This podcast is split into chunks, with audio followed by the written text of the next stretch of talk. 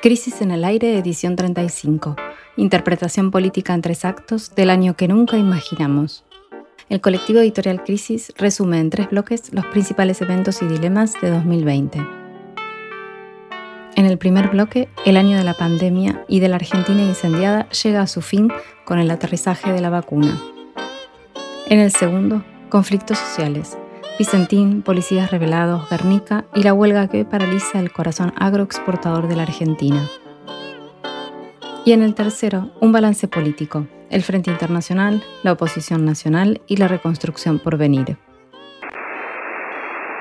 Bienvenidas y bienvenidos al último Crisis en el Aire de 2020. Este es el primer ciclo radiofónico de la revista Crisis que hoy concluye, concluimos nuestra primera temporada. Habrá segunda, ya les contaremos las coordenadas.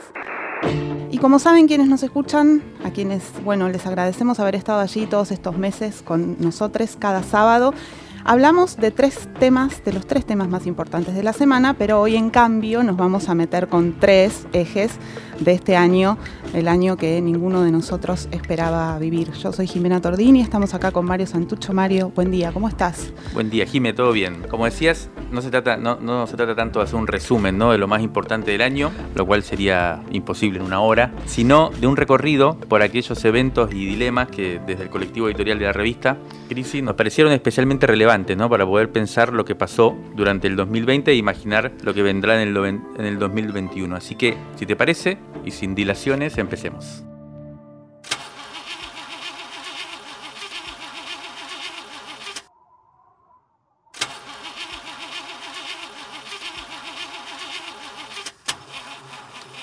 El podcast está al aire.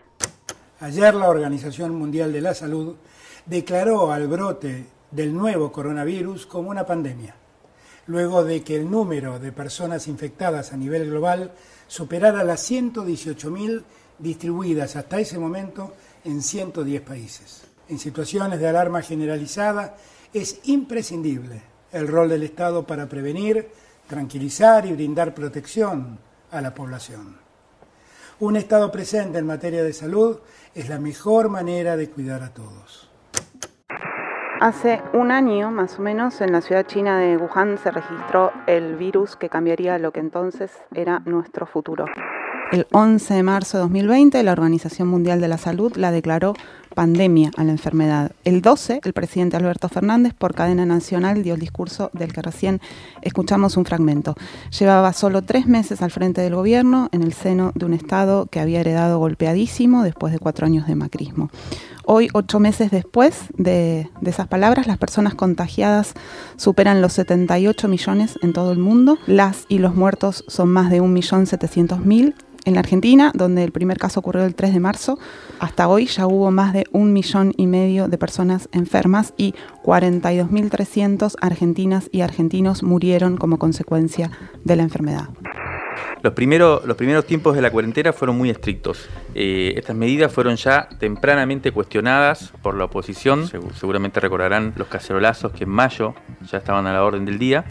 Pero está claro que sin esas primeras semanas claves de aislamiento, el desastre hubiera sido mayúsculo. El sistema de salud no, estaba en condiciones de afrontar la demanda y antes que cualquier otra cosa hubo que reconstruir las capacidades, las famosas camas, los respiradores de ese sistema de salud. Clave también fue en ese momento la entrega incondicional ¿no? del personal de salud que hasta ahora no dejó de estar en la primera línea 24 horas, 7 días a la semana. Pero también tempranamente supimos quién iba a recibir el mayor impacto arrasador de la pandemia.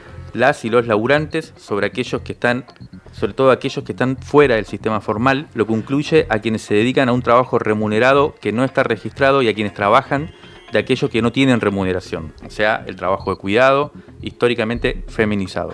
La crisis llegó muy rápido a los barrios populares, fue a donde primero llegó. Los primeros índices, las primeras grandes eh, difusión del virus fueron en los barrios populares, en las villas, donde se vivieron semanas tremendas. No había trabajo, no había comido, comida, en muchos casos no había agua. El virus parecía imparable. Vamos a escuchar ahora a Arnaldo Medina, secretario de Calidad en Salud del Ministerio de Salud de la Nación, en un fragmento tomado de una entrevista que le hicimos en este programa y, y también vamos a escuchar a Ramona Medina, que es integrante de La Poderosa, era integrante de La Poderosa, militante en la Villa 31 en la Ciudad de Buenos Aires. Allí lo que hay que tener en cuenta que ¿no? muchas veces hablamos de, la complejidad que tienen los aparatos, los respiradores, que son los mismos test, ¿no? que tienen una, una gran eh, complejidad tecnológica. Pero acá estamos frente a una complejidad desde un punto de vista mayor, que es la complejidad social. Y mm. bueno, vos precisamente hablaste de, los referentes este, sociales, barriales, que son los expertos, ¿no? de mm. cómo, cómo abordar eh, la problemática barrial y hay que ir con ellos, ¿cierto? O sea, uno no, no puede entrar eh, desde el sistema de salud, desde el Estado, este, directamente con una receta en estos lugares a, decir lo que hay que hacer. Hoy es 3 de mayo, ocho días llevamos sin agua, ocho días sin agua y nos piden que nos higienicemos, que nos lavemos las manos, que, tengamos el mayor cuidado, que nos pongamos tapabocas, que no salgamos a la calle. Ahora yo me pregunto, ¿cómo pretenden ellos que nosotros no salgamos a la calle eh, si yo tengo que ir todos los días a comprar agua o tengo que esperar que los compañeros me traigan agua porque nos pasamos todo el día sin agua? Ramona, a quien escuchamos, tenía 42 años y murió el 17 de mayo de coronavirus. Fue un momento doloroso, uno entre los muchos que vivimos estos meses, en donde la desigualdad con la que solemos convivir como el trasfondo normalizado de lo que ocurre resultó intolerable. En abril, el Gobierno Nacional había comenzado ya a implementar planes de transferencias de ingresos para paliar la situación. El principal, como sabemos, fue el ingreso familiar de emergencia, el IFE. Vamos a escuchar a Alejandro Banoli, que en ese momento estaba al frente del ANSES, el 13 de abril, cuando el IFE estaba dando sus primeros pasos. El ingreso familiar de emergencia es un bono de 10 mil pesos que ya han cobrado 2.400.000 argentinos y que en los próximos días va a cobrar eh, una significativa cantidad de argentinos, de trabajadores independientes, de monotributistas, de empleadas de casas domésticas y de distintos sectores de nuestra población que se ven afectados por esta situación. Estamos hablando de eh, un ingreso monetario de emergencia que es una política inédita en la Argentina y yo diría en América Latina. Bueno, el IFE se pagó en tres ocasiones, es decir, que se trató de un aporte de 30 mil pesos en total que hizo el Estado a cada persona que lo recibió durante este trágico año, se calcula más o menos que fueron 5 mil pesos por mes. Otra de las medidas para capear la tormenta fue el congelamiento de tarifas. Y un DNU, un decreto de necesidad de urgencia, prohibió los desalojos por falta de pago de alquiler, aunque como no hubo mucho control, esta medida tuvo un impacto relativo.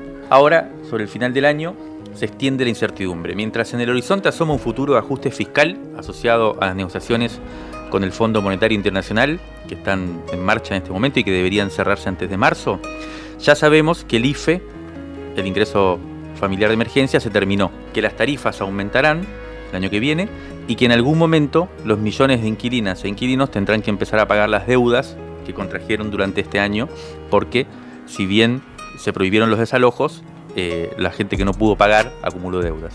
La cuestión de sobre qué sectores recae el mayor impacto de una crisis arrasadora recorrió el año. Así, fue como el impuesto a las grandes fortunas, que en realidad es un tributo, por única vez, se comenzó a discutir en mayo y se aprobó los primeros días de diciembre. La crisis también parecía ser la oportunidad de discutir reformas de fondo, con una mayor capacidad de transformación de la estructura social, como por ejemplo la renta, básica universal, algo de lo que hablamos bastante eh, durante varios programas de crisis en el aire. Sin embargo, estas medidas o estas reformas no prosperaron del todo y no parece que estén en la agenda de los actores políticos mayoritarios, a menos que sean impulsadas por la organización popular. Además de la puesta en primer plano de la cuestión distributiva, la pandemia también fue como una luz gigante colocada sobre la cuestión ambiental. ¿A quién le quedaba alguna duda de que la relación entre la humanidad y el planeta ya no daba para más? Bueno, el virus le dio el cachetazo final, ¿no? El ahora famoso salto sonótico, que es un término que desconocíamos, pero que significa que el virus pasó de los animales a los humanos, es solo una de las expresiones de una crisis ambiental que no tiene precedentes. Las imágenes de la Argentina incendiada, en este caso en sentido literal, pusieron en primer plano aquello que las organizaciones campesinas, el movimiento ambientalista denuncian desde hace décadas, que es la voracidad extractiva, una voracidad que parece no tener límites. Uno de los lugares que ardieron fueron las islas del Delta del Paraná, allí en la zona que comparten Rosario, en la provincia de Santa Fe y Victoria, en la provincia de Entre Ríos, donde el fuego comenzó en marzo. Vamos a escuchar ahora a Juan Cabandier, ministro de Ambiente de la Nación. Hace seis meses que hay fuego y la justicia no tiene a uno, ni procesado ni detenido. Entonces el juez Alonso, el juez federal Alonso de Paraná, no sé si, le rompió la impresora, si se quedó sin mirome, pero no tiene una actuación. Entonces, eh, ¿cómo puede ser esto? Realmente, porque vuelvo a repetir, los brigadistas apagan el fuego y a los tres días vuelven a encenderlo. Se puede resolver si la justicia empieza a actuar. No nos olvidemos que son 3 millones de hectáreas, que es una región extensa. Bueno, escuchábamos a Juan Cabandier, que el, el 24 de septiembre era, daba esta declaración apuntando al Poder Judicial y sosteniendo la idea de que los incendios, los más fuertes que hubo en esa zona en los últimos nueve años, eran intencionales. Em, pero como sabemos, el fuego afectó a más lugares del país. En resumen, entre el 1 de enero y el 15 de noviembre de este año se quemaron 1.080.000 hectáreas en 14 provincias. 1.080.000 hectáreas en 14 provincias. El 4 de diciembre, el Congreso aprobó una reforma de la Ley de Manejo del Fuego que prohíbe utilizar las tierras quemadas para otros fines que no fueran los que ya estaban permitidos antes del fuego en cada una de esas tierras. De este modo, se intenta poner un tope a la especulación. Y así, muy rápido, estamos llegando al final de este bloque sobre el año de la pandemia y nos vamos a detener el jueves, en el jueves 24 de diciembre cuando aterrizaron en la Argentina las primeras dosis de vacunas que comenzarán a aplicarse la semana que viene. Se trata de la vacuna Sputnik B con la cual los rusos se anotaron en la carrera, esta vez no espacial, como ocurrió con el Sputnik 1, sino para parar el desastre viral.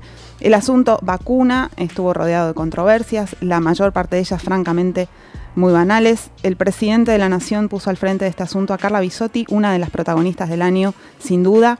La vamos a escuchar ahora en una entrevista el 3 de noviembre que le hizo nuestro compañero Alejandro Berkovich cuando estaba ella en plenas negociaciones al frente de las negociaciones con Rusia en, esta instancia no es Argentina, son todos los países del mundo que están negociando contratos a riesgo porque no hay ninguna vacuna que se haya registrado a nivel internacional todavía.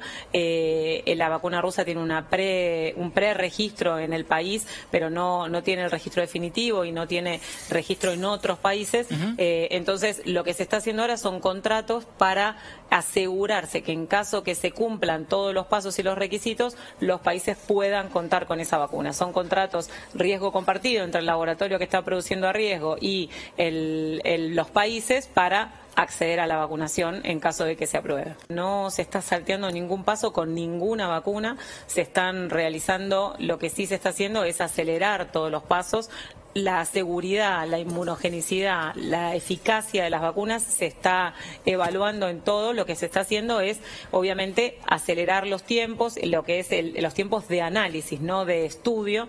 Eh, a medida que se van realizando los estudios, se va presentando, no se espera terminar todos los ensayos clínicos y ahí recién analizar, sino que lo que se hace es ir analizando en tiempo real para que cuando suceda, digamos, eh, la información y se hagan análisis también interinos, cuando esté la información apropiada y suficiente para decir que la vacuna es eficaz, se pueda eh, realizar la aprobación y al mismo tiempo el otro cuello de botella es también escalar la producción. Por eso los países y los laboratorios están, digamos, invirtiendo a riesgo para que se vaya produciendo a mayor escala para que en el momento que se registre no se empiece a producir y tengamos que esperar más tiempo.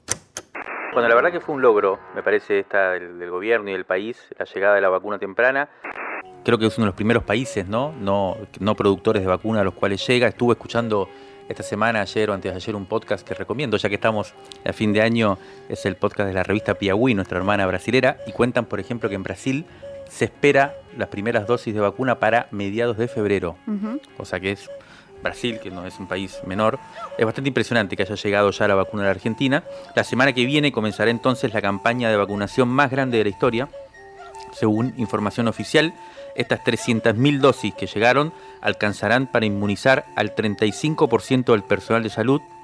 Las y los terapistas tendrán la prioridad. Hay otras 50 millones de dosis que ya han sido negociadas con los diferentes proveedores y que irán llegando en las próximas semanas. Mientras tanto, los datos más recientes indican que el rebrote ya está entre nosotros y nosotras. El proceso de vacunación será un largo camino, se estima que se extenderá durante buena parte del 2021, así que habría que decir en este rápido repaso por los momentos más importantes de la pandemia este año en la Argentina, que todo parece indicar que todavía estamos y tendremos pandemia para un buen rato.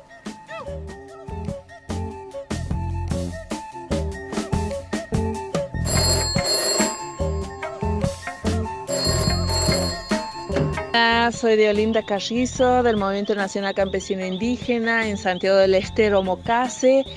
Me encanta escuchar Crisis por Radio Nacional porque pasan las informaciones dedicándole tiempo a lo que pasa en la semana, informaciones de la coyuntura nacional, latinoamericana y mundial, y eso me gusta escuchar mientras hago cosas en el monte. Y si me lo pierdo, busco el podcast.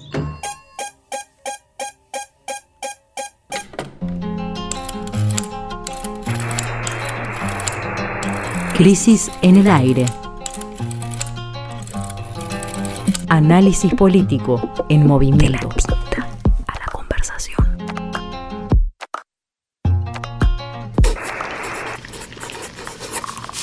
Revistacrisis.com.ar La conflictividad social es entonces la segunda parada de este recorrido por 2020. La pandemia expulsó de las calles a las mayorías populares y las primeras en volver a ocuparla, los primeros en volver a ocuparla fueron las huestes de la derecha, con sus marchas en contra del aislamiento social preventivo y obligatorio, y como veremos también contra algunas que casi fueron decisiones del gobierno. Los conflictos, como resulta previsible, igual con menos calle, recorrieron el año. Elegimos cuatro, no porque hayan sido los únicos, sino porque en torno a ellos no solo se vertebraron disputas sociales y políticas específicas, sino también porque todos pusieron en el centro la discusión sobre qué es la democracia hoy. Vamos a repasarlos muy sintéticamente claro. Empezamos por Vicentín. Les estoy anunciando acá en este instante que estamos mandando al Congreso Nacional una ley de expropiación del Grupo Vincentín para que el Estado Nacional se haga cargo. Todos los activos del Grupo Vincentín pasarán a formar parte de un grupo, de un fondo fiduciario, serán parte de un fondo fiduciario y que le encomendaremos la gestión de ese fondo fiduciario a IPF Agro. Vamos a declarar a la empresa de utilidad pública teniendo en cuenta que es una empresa además que eh, se dedica a la producción de alimentos, en un momento donde post pandemia para nosotros tiene una relevancia singular todo eso. Favorece a la Argentina en este momento tan singular que nos toca vivir para lograr una soberanía alimentaria que la Argentina necesita. Estamos tomando una decisión estratégica para la economía nacional. Esto era sucedía el 8 de junio, cuando en una conferencia de prensa anunció, para sorpresa de todas y todos, la intervención de la empresa cerealera Vicentín de la familia Nardini y el posterior envío al Congreso de un proyecto de expropiación de la firma. Las razones eran muy concretas. La empresa había dejado un tendal de medianos y pequeños acreedores, productores que le habían vendido su cosecha y, quedaron sin, sin los pagos correspondientes y había obtenido una serie de créditos por parte del Banco Nación en el final del mandato de Mauricio Macri. Fueron 28 préstamos otorgados en 18 días en noviembre de 2019 por 105 millones de dólares y todo indica que la empresa estaba inmersa en una vertiginosa fuga de capitales. Fuga de capitales. Esta audacia política del gobierno lamentablemente duró poco, menos de 15 días. Las poderosas firmas agroindustriales, un juez de provincia, una oposición liderada por Juntos por el Cambio, los medios de comunicación opositores y una serie de multitudinarias movilizaciones en distintas ciudades, doblegaron la voluntad del Poder Ejecutivo que no pudo imponerse y terminó retirando a los interventores. Así, el corazón agrario exportador de la geografía nacional le provocó un duro revés a un oficialismo peronista, tal como ocurrió aquel 2008 con el no positivo del entonces vicepresidente Cobos, que terminó, que había terminado con el proyecto de retenciones móviles presentado por la entonces presidenta Cristina Fernández de Kirchner. La causa penal contra el grupo económico por los fraudes cometidos con los préstamos sigue su curso. De hecho, hace una semana una parte de sus bienes fueron embargados. Pero el proyecto, que el presidente consideró estratégico en junio y que consistía en poner al mercado agroexportador central para la producción de divisas que requiere el país bajo la influencia del interés estatal, nacional, público. Bueno, ese proyecto, esa posibilidad esta vez no pudo ser. Nos vamos a trasladar ahora a la primera semana de septiembre, cuando otro conflicto sacudió el tablero político.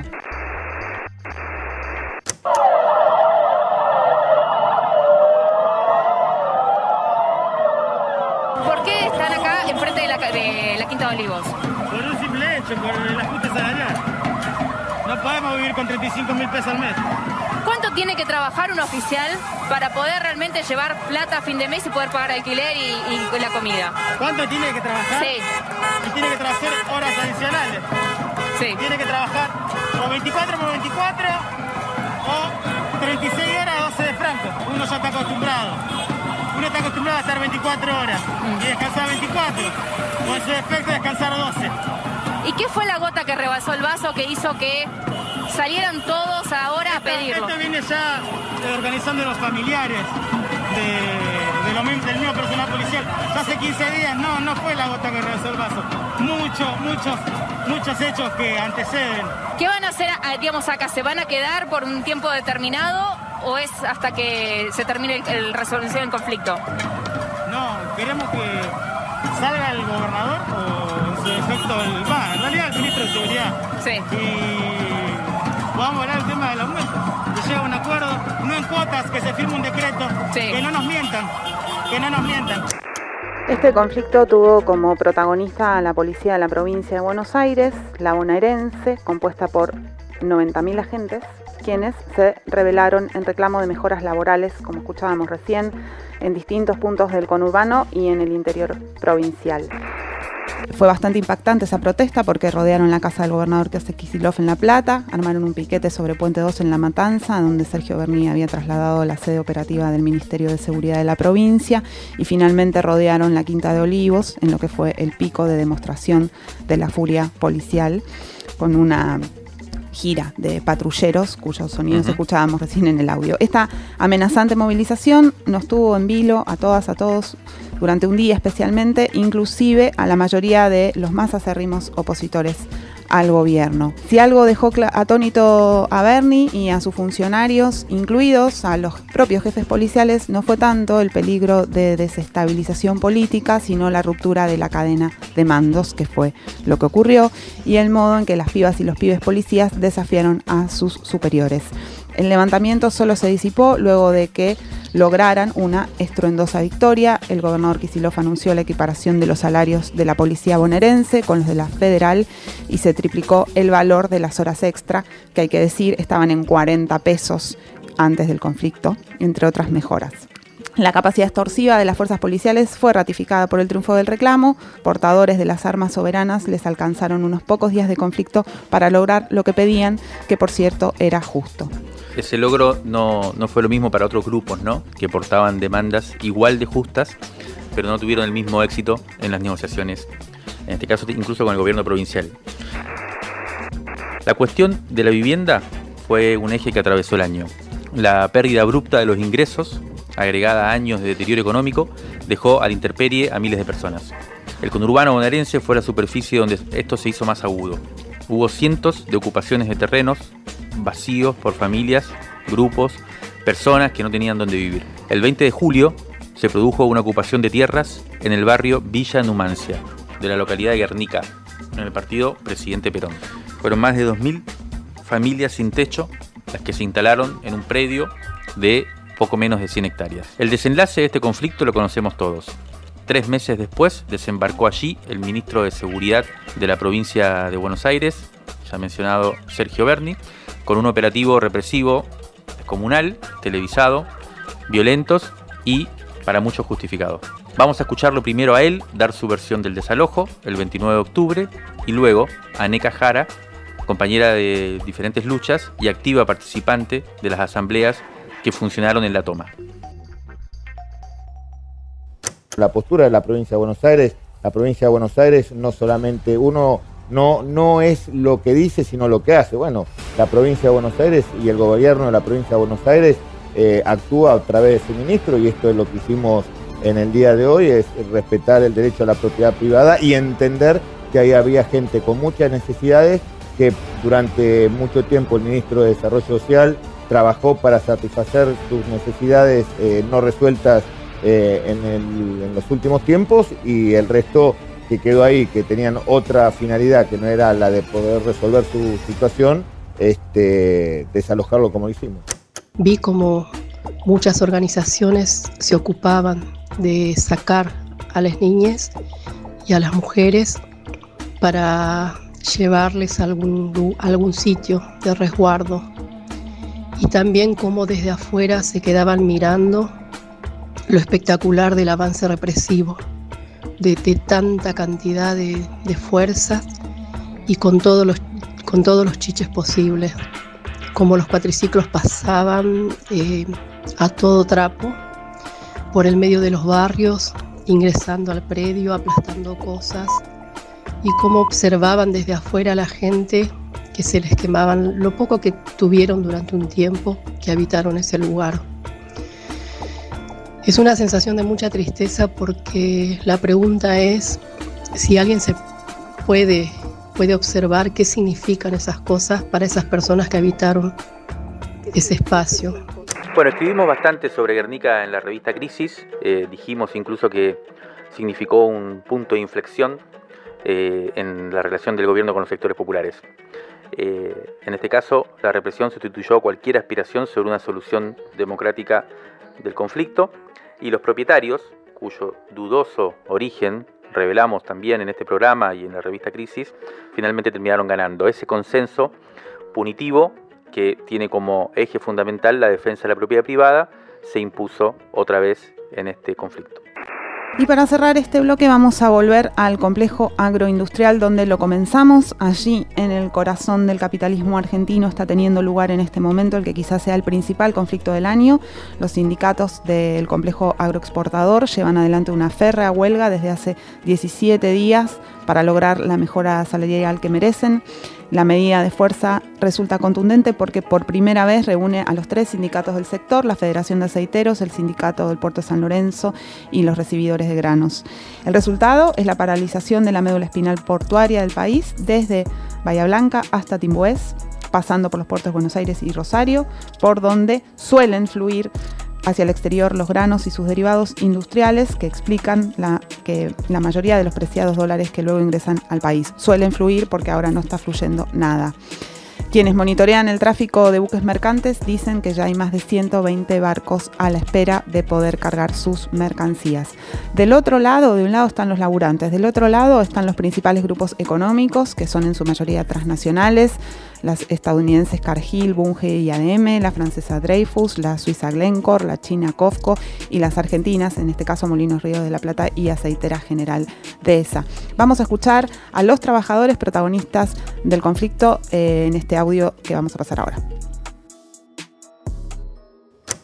Tienen una paritaria vencida, nosotros con los compañeros de del SOEA tenemos una cláusula de revisión, pero el mecanismo de las empresas de, reestructurar las ofertas salariales o de bajarnos el salario para las tres organizaciones por igual y eso es lo que nos motivó a unirnos en la lucha. Acá se está jugando algo más, no es nada más bajarle el salario a los trabajadores. Ellos están en el Consejo Agroindustrial, pretenden que le bajen las retenciones, pretenden que le bajen los impuestos con el verso de que van a, crear 700.000 puestos de trabajo, que es una mentira, ¿no? También no es que pretendan bajar los salarios nada más, sino vienen por el convenio. La huelga está firme, la playa de camiones está totalmente vacía, hay barcos, muchos barcos acá en la zona esperando para cargar. Los compañeros, los trabajadores están firmes y esa fortaleza es la nuestra en la mesa de la negociación. El resultado de esta puja que, está teniendo lugar en el corazón del capitalismo argentino, como decíamos antes, en toda la traza de plantas industriales, el complejo aeroportador y de los puertos, va a influir de manera significativa en cómo será la reconstrucción económica que se avecina, se avisora en 2021. La negativa al aumento salarial por parte de la CIARA, de la Cámara Industrial Aceitera de República Argentina, no está vinculada al efecto económico de la pandemia. Las exportaciones del complejo oleaginoso traducidas a pesos, comparando 2020 con 2019, crecieron muy por encima de la inflación debido a la devaluación del peso por un lado y al aumento de los precios de los commodities internacionales por el otro. O sea, no han dejado de ganar y sin embargo no quieren aumentar los salarios. Se trata más bien, denuncian los trabajadores que están en huelga, de un intento de disciplinamiento de la fuerza de trabajo que busca doblegarla, quebrando un método sindical que se ha mostrado exitoso, particularmente el de la Federación Aceitera, ¿no? la exigencia de lo que ellos denominan y ellos calculan como el salario mínimo vital y móvil. Ellos están diciendo que para enero del 2021 ese salario mínimo vital y móvil, ese salario digno, estaría en 93 mil pesos. Expresamente, los trabajadores están denunciando un cambio conceptual que consiste en dar aumentos con la sola referencia a la inflación, lo que significa congelar los salarios en vez de reconstruirlos o, volver a crecer. El desenlace va a aportar una señal muy clara sobre quién pagará la crisis en la que nos encontramos y también si el salario continuará siendo la variable de ajuste como en los últimos cinco años.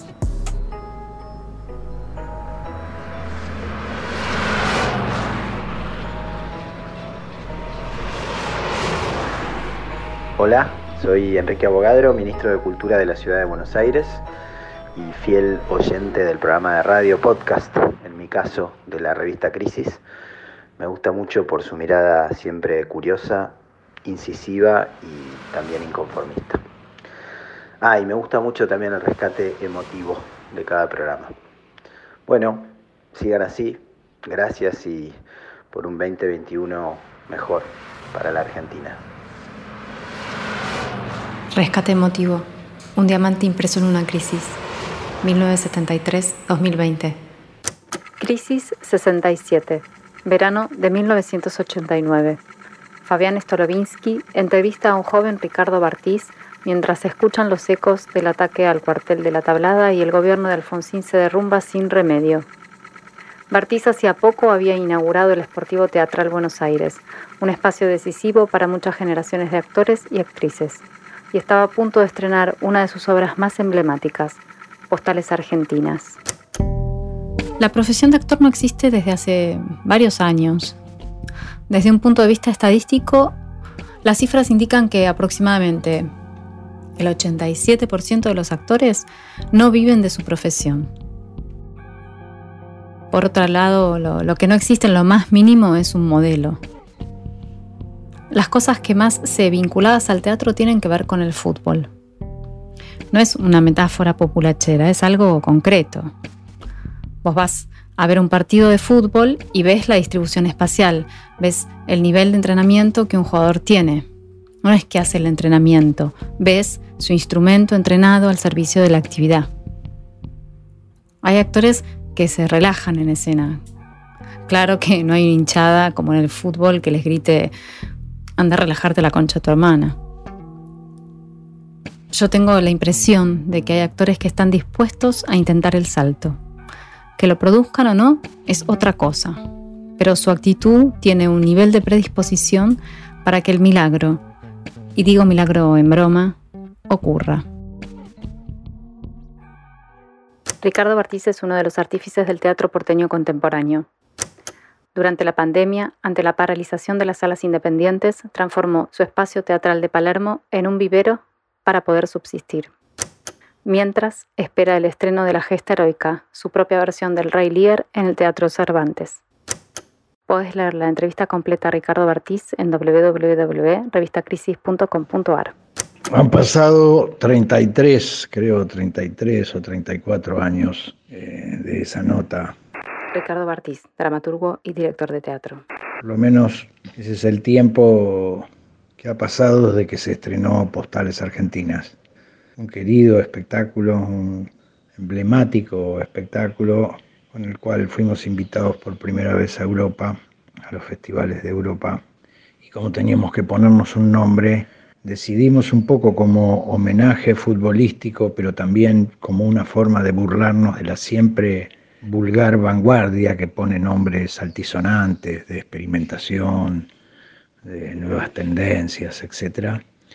Y teníamos que poner en nuestra carpeta y para los programas un nombre a nuestro, a nuestro colectivo y le pusimos el Esportivo Teatral.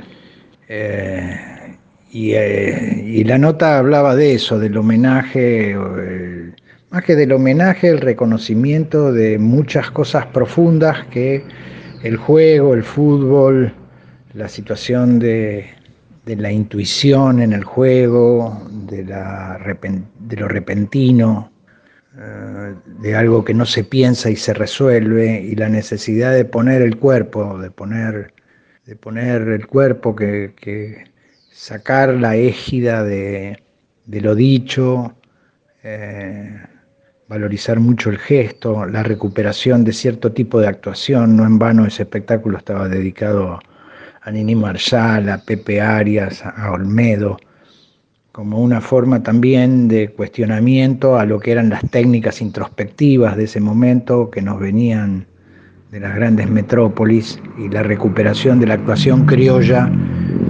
es una actuación de gran intensidad, de gran efectividad.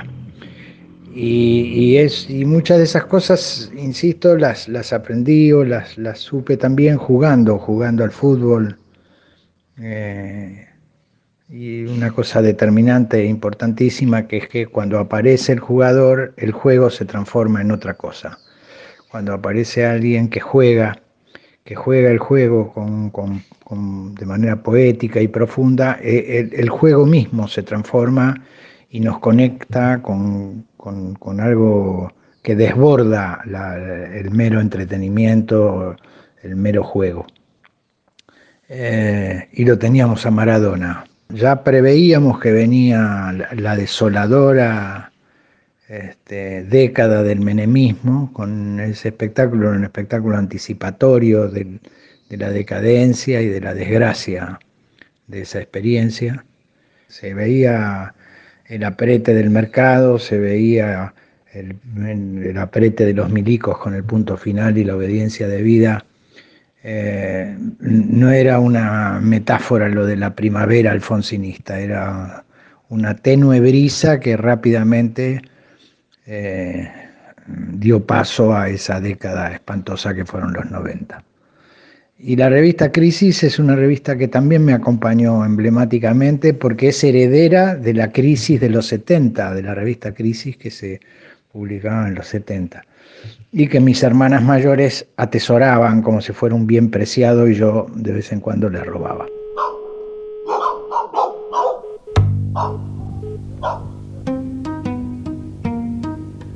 El aire, el aire, está en, el aire está en crisis.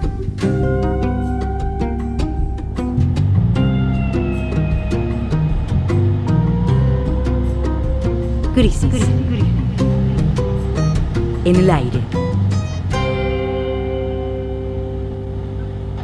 En el tercer bloque de este programa, el último de este ciclo de Crisis en el Aire, vamos a proponerles un balance político del año, a ver si logramos en 15 minutos contar cómo queda planteado el escenario argentino para el 2021. Absolutamente nadie nunca imaginó esto. El mundo patas para arriba, todas las economías patas para arriba, dirigentes internacionales, líderes internacionales de las primeras potencias que tenían la vaca atada y la reelección asegurada, chao.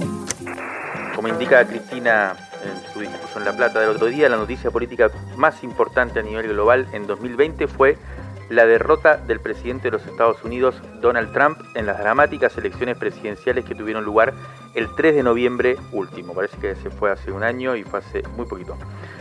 Para el gobierno de Alberto Fernández fue un alivio especial, no solo por la distancia ideológica entre ambos mandatarios, sino porque hubo confrontaciones geopolíticas concretas que enfrentaron a ambos países.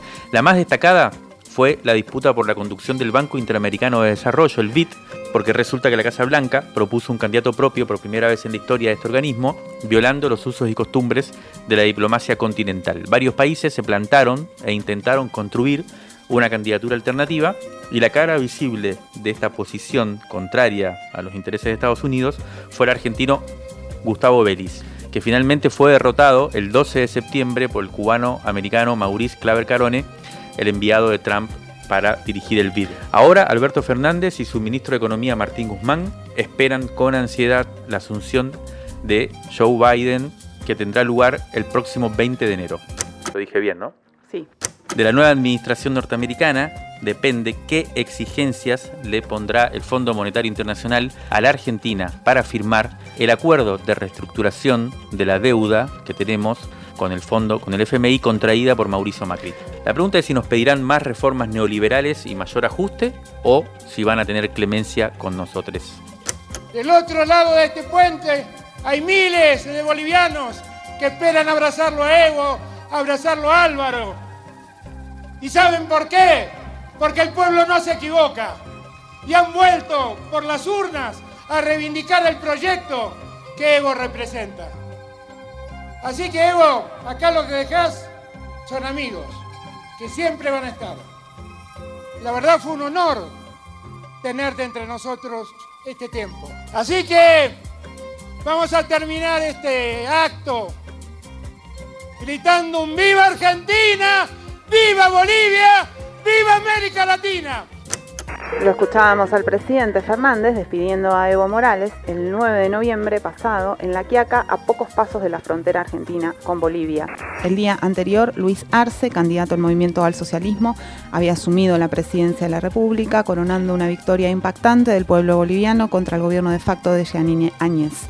Tanto Evo como su vicepresidente, Álvaro García Linera, regresaban a su patria luego de varios meses de exilio en nuestro país. Después de la derrota de Trump, el regreso del MAS al gobierno de Bolivia fue la noticia más festejada en la Casa Rosada porque equilibra, aunque sea un poco, un mapa regional fuertemente corrido a la derecha y porque además provoca la ilusión de un regreso a la cartografía de la primera década de este siglo, cuando una ola de fuerte tono progresista se derramó en América Latina. Dentro de apenas 45 días, el 7 de febrero, serán las elecciones presidenciales en Ecuador y veremos entonces si esta tendencia se fortalece o si declina. Por lo pronto, los gobiernos neoliberales con fuerte sesgo derechista siguen pisando fuerte, con emplazamientos por ahora sólidos en el Brasil de Bolsonaro, la Colombia de Duque y Uribe, y la otra novedad importante de este año, el arribo de la calle Pou a la presidencia de Uruguay. Hoy mi prioridad, señores, es la misma que he dicho y la voy a reiterar. Por eso también volví a hablar, para que los argentinos sepan que no los dejé solos, como les prometí, que siempre he trabajado en el silencio estos meses para fortalecer Juntos por el Cambio, que es mi prioridad, es donde me siento que puedo ser más útil para trabajar por esa persona que espera superarse, mejorar, porque quiere progresar, por esos jóvenes que ahora dicen que se quieren ir, que a mí me duele el alma, que no se tienen que ir porque la Argentina va rumbo a que este sea el último gobierno populista de su historia. Acabamos de escuchar al expresidente Mauricio Macri, cuando en octubre reapareció, entre comillas, luego de entregar el gobierno con la frente marchita. Si tuviéramos que elegir tres hechos que definen el lugar que fue ocupando la principal fuerza de oposición, Juntos por el Cambio, diríamos los siguientes, os listaríamos los tres siguientes. Primero, la relativa galvanización de sus representantes institucionales y en general el mantenimiento de la unidad luego de una derrota en 2019 que no estaba en los cálculos de ninguno de ellos. A diferencia del peronismo que en 2015 se dividió dando lugar a lo que Jorge Asís denominó los dadores voluntarios de gobernabilidad, los parlamentarios de Junto por el Cambio mantuvieron una posición beligerante, que incluso intentó en varias ocasiones bloquear la actividad del Congreso. Una noticia de fin de año pone en cuestión esta consistencia opositora, la pérdida de la mayoría en el Consejo de la Magistratura, donde se dirime el gobierno del Poder Judicial. El segundo hecho que nos pareció importante destacar es la capacidad de movilización callejera que se manifestó durante todo este año, incluso o precisamente por la pandemia. Como decíamos antes, buena parte de la oposición jugó sus fichas en cuestionar las medidas de protección sanitarias en nombre de las libertades individuales. El clímax de esas manifestaciones opositoras, como también decíamos antes, fue el caso Vicentín. Pero también se anotaron un triunfo en la dura campaña contra lo que se dio en llamar la liberación de los presos, entre comillas, al comienzo de la cuarentena. La pregunta es, ¿se fue debilitando esta fuerza movilizadora de la oposición hasta casi apagarse? Yo creo que si, reparamos en el fracaso de los últimos llamamientos en las redes y sobre todo en la escasa agitación celeste en los días previos a la votación de la legalización del aborto, parecería que un poco se ha pinchado. Y el tercer y último hecho importante en este vuelo de pájaros sobre la realidad de la oposición hoy es el encumbramiento de Horacio Rodríguez Larreta como potencial candidato a presidente en 2023 por dos motivos. De un lado, se convirtió en el político con mejor imagen pública a nivel nacional y en el distrito que gobierna. Y por otra parte, luego de una etapa de estrecha colaboración con el gobierno nacional en la gestión de la pandemia que puso en riesgo su referencia como dirigente opositor, particularmente luego de la quita de fondos a la ciudad de Buenos Aires. El jefe de gobierno porteño logró tomar distancia, se puso como víctima y ya está trabajando en su candidatura a presidente, pero va a tener que convencer al halcón Macri de hacerse un lado para que las palomas que él dirige se encarguen de liderar la oposición. Quiero que sepan que les estoy eternamente agradecido y que ustedes han sido mi gran inspiración para decidir meterme en la política. Ya en un, en un 2001-2002 hubo un que se vayan todos y no se fue ninguno. Volvieron con sus familias, con sus amigos, con sus amantes, con sus peluqueros y hasta sus cirujanos plásticos.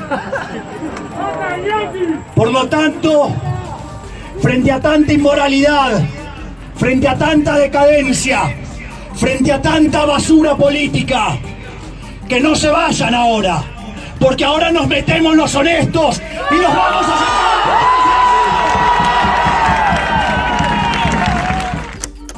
Pero bueno, quizás la principal novedad en lo relativo a la oposición durante este año que se termina sea el crecimiento del sector liberal, a cuyo referente Milei escuchábamos recién, que se ubica a la derecha de Juntos por el Cambio, con una presencia significativa en las redes sociales y los medios de comunicación.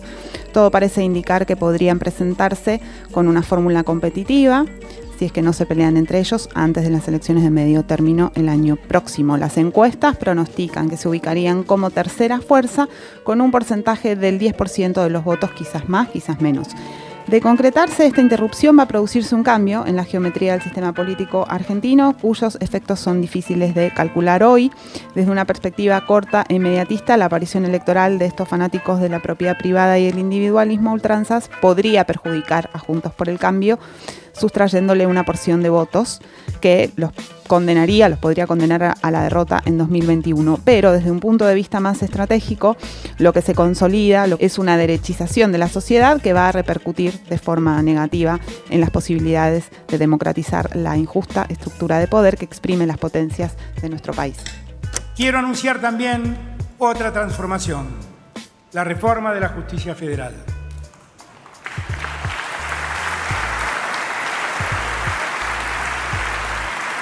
Como presidente de la Nación ante esta Asamblea Legislativa, vengo a asumir un compromiso que jamás quebraré.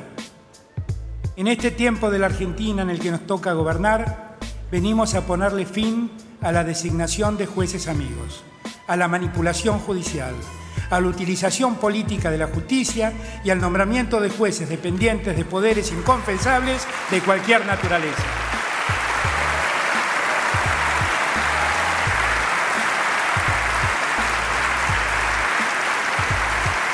Nos proponemos impulsar un reordenamiento de la justicia federal que evite el cajoneo o la activación de expedientes en función de los tiempos políticos, que impida la construcción de falsas causas, que acabe con la arbitrariedad en materia de detenciones y que impida para siempre que la discrecionalidad judicial reemplace a las normas del derecho. Lo escuchábamos a Alberto Fernández en la apertura de sesiones del Congreso el 2 de marzo, en la antigüedad.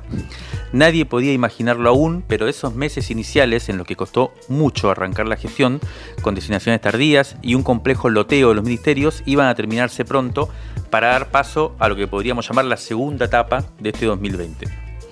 La batalla contra el virus enemigo fue convertida por el presidente en una excusa para convocar a la unidad nacional y a la superación de la grieta, impronta que figuraba entre los principales objetivos de su administración. A pesar de que el manejo de la emergencia sanitaria puede considerarse un éxito, hablábamos de la llegada de las vacunas hace un par de días, más allá y más allá de los inevitables errores propios de una situación realmente inédita, el brillo político de esa gesta, que era la lucha contra la pandemia, se fue opacando y llegó incluso por momentos a tornarse un lastre, al calor de una crisis económica y social de una gravedad que todavía no podemos medir del todo. En una recapitulación extremadamente veloz de las principales políticas propuestas por el gobierno nacional, podríamos decir que, primero, el impulso para reorganizar la justicia se frenó, ese que mencionaba Alberto en su primera intervención en el Congreso. Entre el rechazo frontal de la oposición, el compromiso corporativo de la Corte Suprema, que ha estado en la discusión en estos meses, y incluso las desavenencias al interior del peronismo. Segundo punto, la política social del gobierno. También fue un capítulo errático, con la virtual disolución del Consejo contra el Hambre, ese organismo que habían lanzado con tanto ímpetu al comienzo del gobierno, la incapacidad para convertir al IFE en un programa duradero, como decíamos antes, y las dificultades para desplegar una política de distribución de ingresos un poco más a largo plazo. Y, el tercer punto importante sería la intención de avanzar en una gobernabilidad más federal, no pasó aún del plano discursivo. Lo que se ve en, sobre todo, la composición porteña del Gabinete, Gabinete Nacional o bonaerense, y en el hecho de que a los recursos, a lo sumo, cruzaron la General Paz, ¿no? Para beneficiar a la provincia de Buenos Aires en detrimento de la ciudad de Buenos Aires, pero no hubo un derrame hacia otras regiones del país. Aún así, la imagen pública de Alberto Fernández sigue siendo positivo positiva y todo parece indicar que a partir de ahora comenzará a apoyarse cada vez más en la articulación de las y los gobernadores. Que el otro gran desafío que vamos a tener, obviamente, va a ser la economía. Sergio decía muy bien que la economía va a crecer en el 21, pero ojo, yo no quiero que ese crecimiento se lo queden tres o cuatro vivos nada más.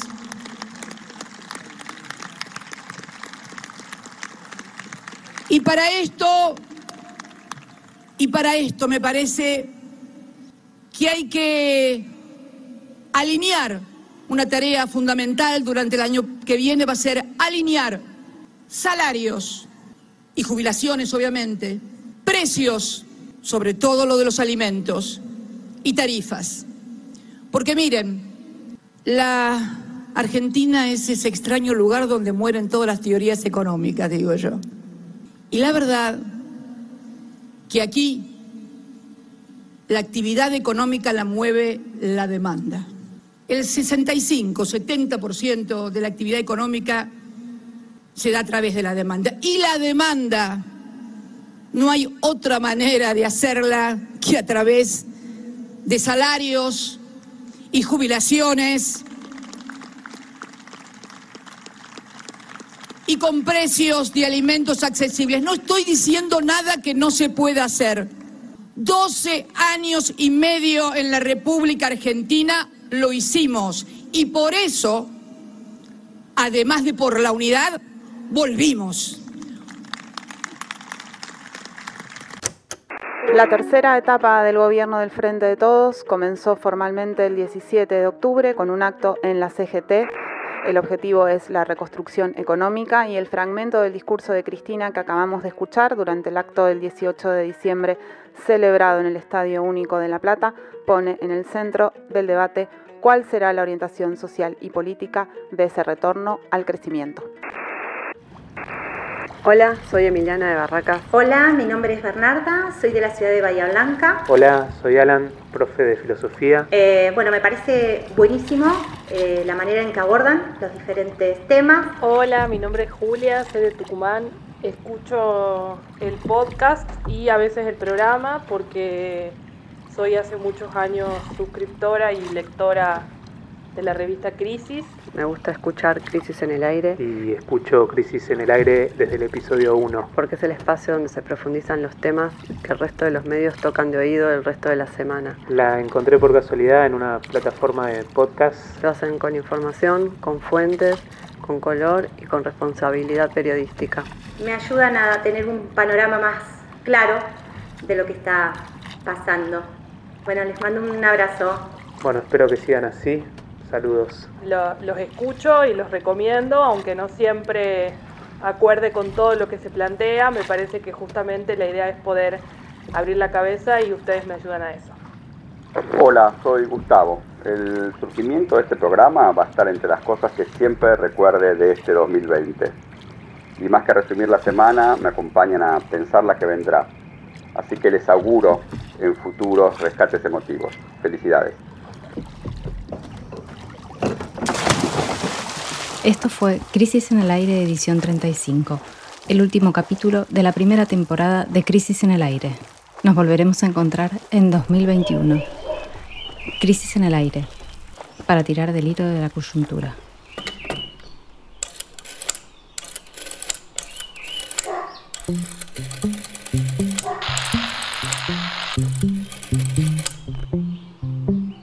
Válvulas de papel, aire, podcast y transmisor.